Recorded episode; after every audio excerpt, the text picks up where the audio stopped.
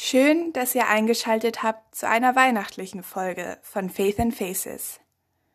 Vielleicht fahrt ihr gerade Fahrrad, vielleicht legt ihr die Wäsche zusammen oder ihr trinkt einen Kakao und sitzt auf dem Sofa. Ganz egal. Wir laden euch ein, euch dabei zu entspannen und dieser ganz besonderen Weihnachtsgeschichte zu lauschen. Sie heißt Das Paket des lieben Gottes und wurde umgeschrieben nach der Geschichte von Bertolt Brecht. Nehmt eure Stühle und eure Teegläser mit hier hinten an den Ofen. Und vergesst den Rum nicht. Es ist gut, es warm zu haben, wenn man von der Kälte erzählt. Manche Leute, vor allem eine gewisse Sorte Männer, die etwas gegen Sentimentalität hat, haben eine starke Aversion gegen Weihnachten. Aber zumindest ein Weihnachten in meinem Leben ist bei mir wirklich in bester Erinnerung. Das war der Weihnachtsabend 1908 in Chicago.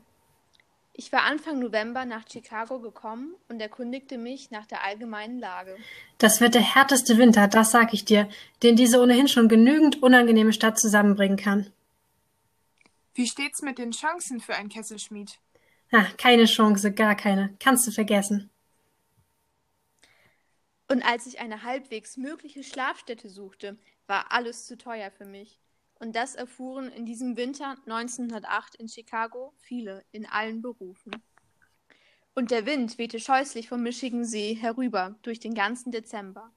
Und gegen Ende des Monats schlossen auch noch eine Reihe großer Fleischerpackereien in Betrieb und warfen eine ganze Flut Arbeitslose auf die kalten Straßen.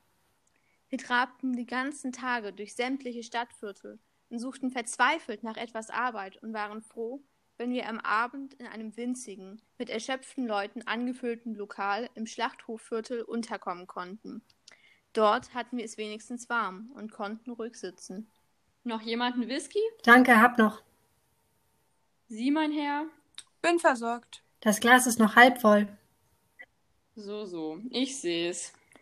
Und wir saßen, solange es irgend ging, mit einem Glas Whisky. Und wir sparten alle den Tag über auf dieses eine Glas Whisky, in das noch Wärme, Lärm und Kameraden mit einbegriffen waren. All das, was es an Hoffnung für uns noch gab. Dort saßen wir auch am Weihnachtsabend dieses Jahres. Und das Lokal war noch überfüllter als gewöhnlich und der Whisky noch wässriger und das Publikum noch verzweifelter. Es ist einleuchtend, dass weder das Publikum noch der Wirt in Feststimmung geraten, wenn das ganze Problem der Gäste darin besteht, mit einem Glas eine ganze Nacht auszureichen, um das ganze Problem des Wirtes diejenigen hinauszubringen, die leere Gläser vor sich stehen hatten. Wer nichts mehr zu trinken hat, raus. Das Glas ist noch nicht leer, sehen Sie? Ja, ja. Ich muss auch irgendwie Geld verdienen. Sie, Sie kaltherziger. Jetzt reicht's, raus. Aber gegen zehn Uhr kamen zwei, drei Burschen herein, die, der Teufel mochte wissen woher, ein paar Dollars in der Tasche hatten.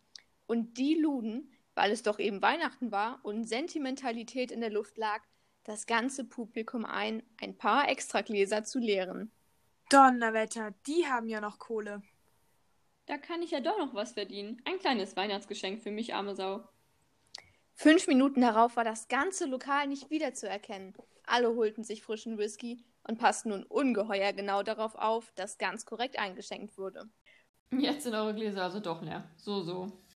Die Tische wurden zusammengerückt und ein verfroren aussehendes Mädchen wurde gebeten, ein Cakewalk zu tanzen, wobei sämtliche Festteilnehmer mit den Händen den Takt klatschten. Aber was soll ich sagen? Der Teufel mochte seine schwarze Hand im Spiel haben. Es kam keine rechte Stimmung auf. Ja, geradezu von Anfang an nahm die Veranstaltung einen direkt bösartigen Charakter an. Ich denke, es war der Zwang, sich beschenken lassen zu müssen, der alle so aufreizte. Die Spender dieser Weihnachtsstimmung wurden nicht mit freundlichen Augen betrachtet.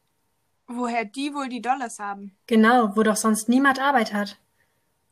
Warum die wohl jetzt so spendabel sind, die Herren? Vielleicht haben sie noch mehr in der Tasche.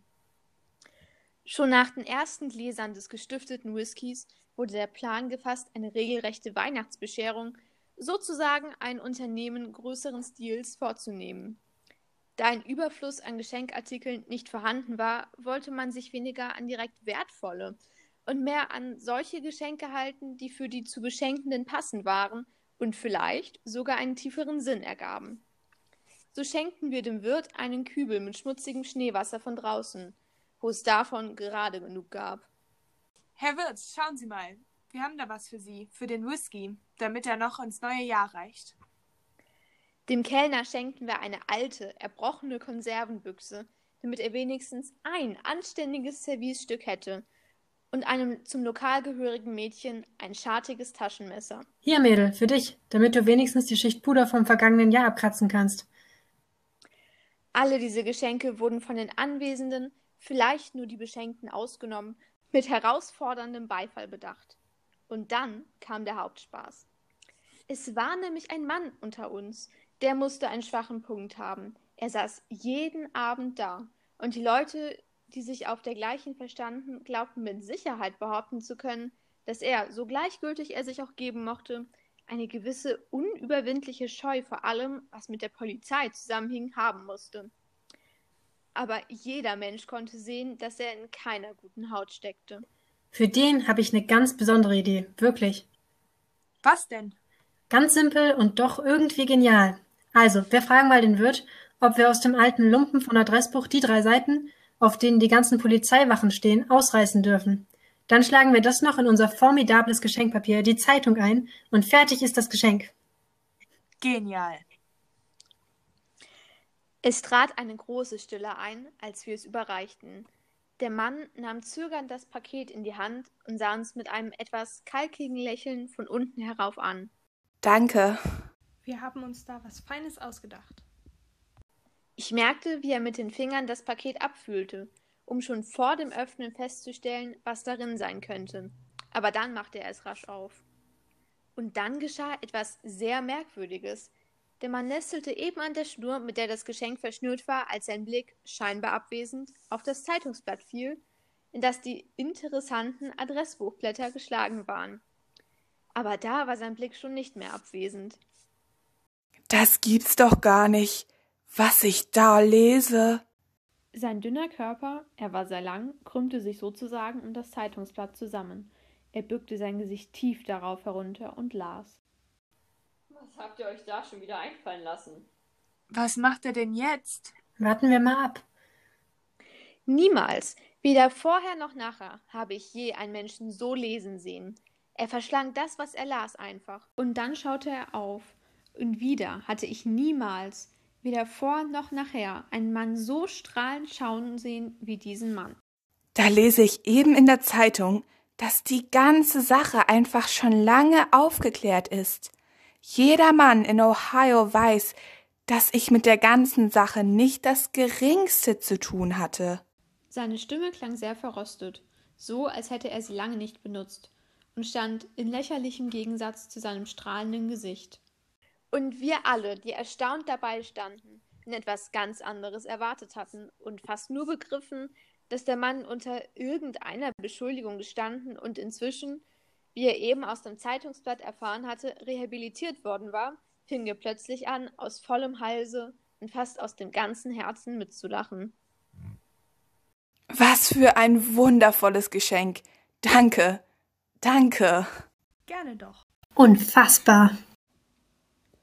Und dadurch kam ein großer Schwung in unsere Veranstaltung. Die gewisse Bitterkeit war überhaupt vergessen und es wurde ein ausgezeichnetes Weihnachten, das bis zum Morgen dauerte und alle befriedigte. Und bei dieser allgemeinen Befriedigung spielte es natürlich gar keine Rolle mehr, dass dieses Zeitungsblatt nicht wir ausgesucht hatten, sondern Gott. Vielleicht erlebt ihr in diesen Weihnachtstagen auch, dass ihr so ein kleines Paket von Gott bekommt. Vielleicht durch leckere Kekse, gerade wenn ihr sie braucht.